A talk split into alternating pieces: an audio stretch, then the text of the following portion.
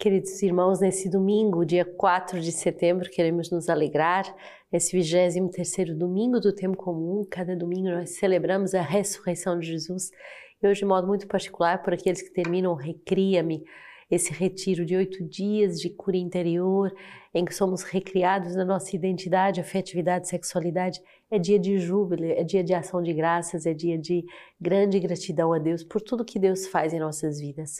Também nesse dia de domingo queremos continuar essa meditação do grande, uh, da grande graça que é o perdão doado em nossas vidas, que é o perdão também pedido diante da comunidade. Hoje no dia, hoje nesse dia vamos meditar o número 289 do nosso livro de vida, o perdão pedido diante da comunidade. Mesmo que o pedido de perdão diante da comunidade não seja estritamente reservado ao encontro do lava-pés, contudo, esse momento permite que se viva o perdão comunitário ao menos uma vez por semana.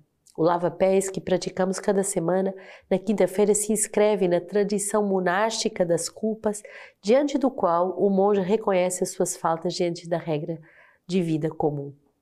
João 13, 14 a 17, se portanto eu, o Mestre, o Senhor, vos lavei os pés, também deveis lavar-vos os pés uns dos outros.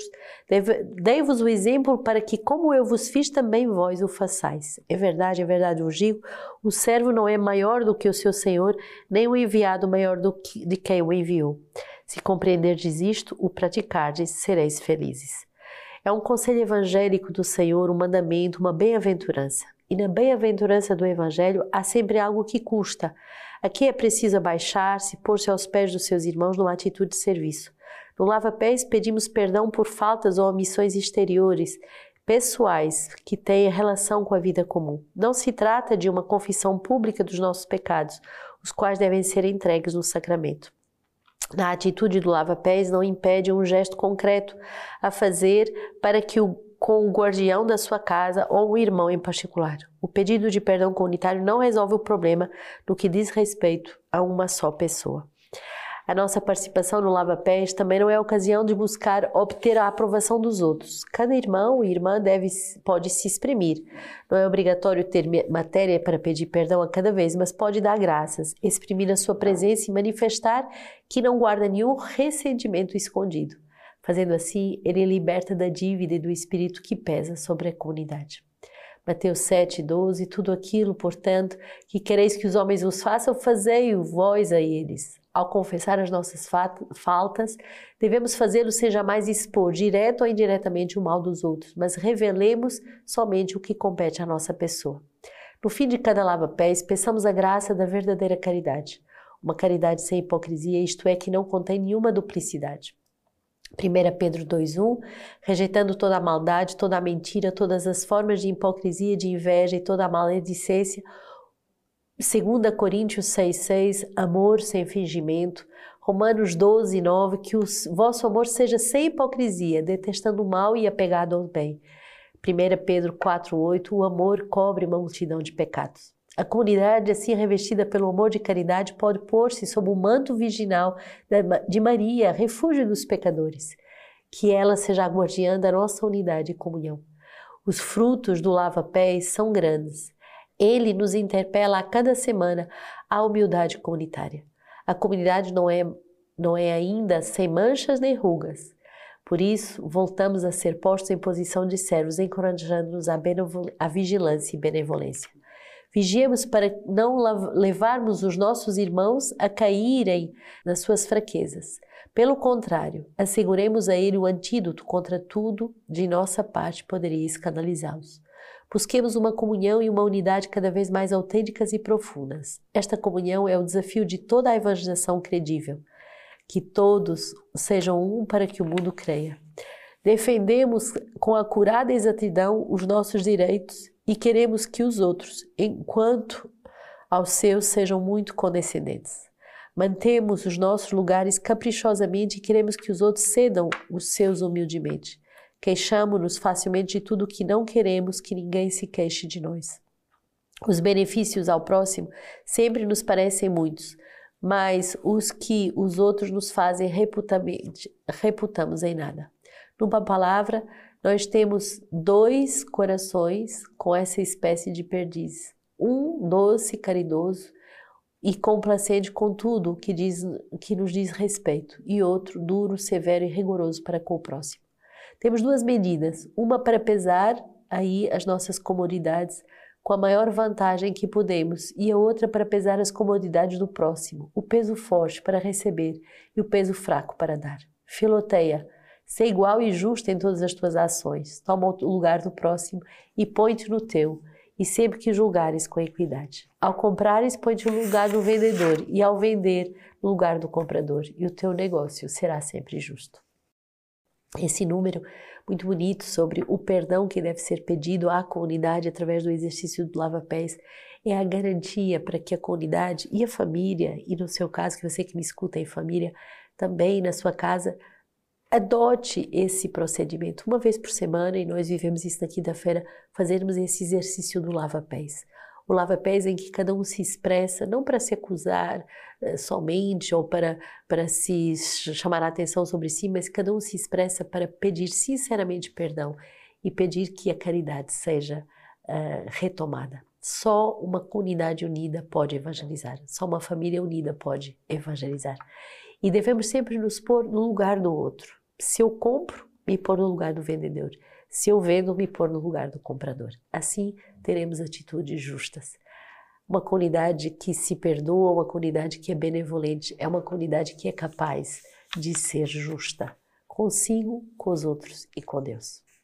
O livro hoje da sabedoria, sabedoria 9, pois que o homem conhece do desígnio de Deus. Quem pode conhecer a vontade do Senhor?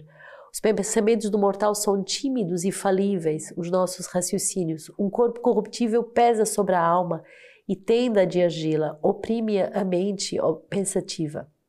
A custo conjunturamos o terrestre, com trabalhos encontramos o que está à mão. Mas quem rastreará o que há nos céus? Quem conhecerá tua verdade, tua vontade, se não lhes dá sabedoria enviando dos céus teu Santo Espírito?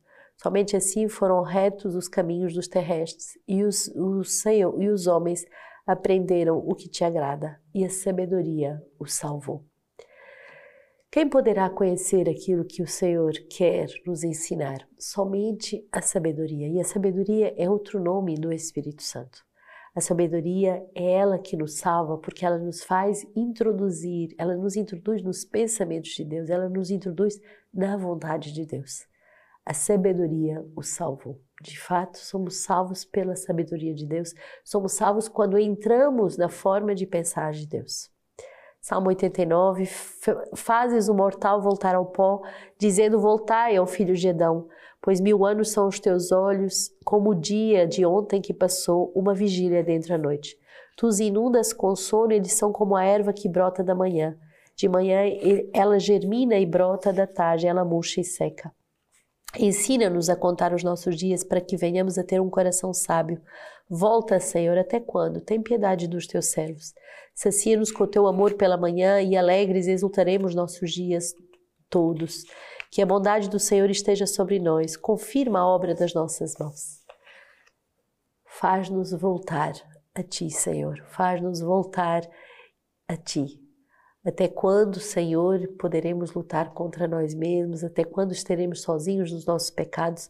Tem piedade dos teus servos e sacia-nos com o teu amor pela manhã e alegres exultaremos todos os dias. Quando fazemos a experiência de voltar a Deus, quando fazemos a experiência de estar unidos a Deus, podemos fazer a experiência da alegria, podemos fazer a experiência do perdão, podemos fazer a experiência da misericórdia. A segunda leitura, Filemon, é uma carta muito bonita é, que vai nos dizer do amor de Paulo por um, um homem escravo, um homem que vai redescobrir a liberdade em Deus. É na qualidade de Paulo, velho e agora também prisioneiro de Cristo Jesus, que venho suplicar-te em favor do meu filho Onésimo, que eu gerei na prisão. Mando-o de volta a ti, é ele que, como se fosse o meu próprio coração. Eu queria segurá-lo comigo para que, em teu nome, ele me servisse nesta prisão que me valeu a pregação do Evangelho. Entretanto, nada quis fazer sem teu consentimento, para que tua boa ação não fosse como que forçada, mas espontânea. Talvez ele tenha sido retirado de ti por um pouco de tempo, a fim de que o recuperasses para sempre. não como escravo, mas bem melhor do que como escravo, como irmão amado. Muitíssimo para mim, tanto mais para ti, segundo a carne e segundo o Senhor.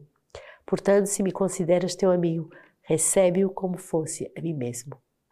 Muito bonito ver como Paulo toma a defesa desse irmão no Senhor, esse Filemon, que ele gera na prisão, que ele luta para que ele seja voltado a ser digno, ele que tinha roubado, ele que tinha uh, se apoderado da, ca da caixa do seu servo, mas agora ele pede que ele seja recebido de novo, não como ladrão, mas como irmão.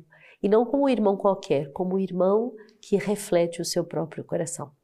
Vemos aqui o coração paterno de Paulo, que é capaz de dar a vida por aqueles que ele gera. Lucas 14, grandes multidões o o acompanhavam e Jesus voltou-se e disse-lhes: Se alguém vem a mim e não odeia o seu, o seu próprio pai e mãe, mulheres, filhos, irmãos e irmãs e até a própria vida, não pode ser meu discípulo. Quem não carrega a sua cruz não vem a mim, não pode ser meu discípulo. Quem de vós, com efeito, querendo construir uma torre, primeiro não se senta para calcular as despesas e ponderar se tem com que terminar? Não aconteça que, tendo colocado o alicerce e não sendo capaz de acabar, todos os que virem comecem a caçoar dele, dizendo: Este homem começou a construir e não pôde acabar. Ou ainda, qual rei que partindo para guerrear com outro rei, primeiro não se senta para examinar se com dez mil homens poderá confrontar com aquele que vem contra ele com vinte mil? De contrário, enquanto o outro ainda está longe, envia uma embaixada para perguntar as condições de paz. Igualmente, portanto, qualquer de vós, se não renunciar a tudo o que possui, não pode ser meu discípulo. O Senhor, nesse domingo, nos pede de verdadeiramente sermos capazes de renunciar a tudo aquilo que possuímos, mas para que aquilo que seja mais importante no nosso coração seja Deus. Para que Deus tome a primazia, o primeiro lugar, e tudo o resto, todos os outros afetos vão se ordenar. Que o Senhor nos abençoe nessa capacidade de pôr Deus em primeiro lugar e todos os outros afetos vão se ordenar e se tornar em Deus amados e valorizados por aquilo que são, filhos muito amados do Pai.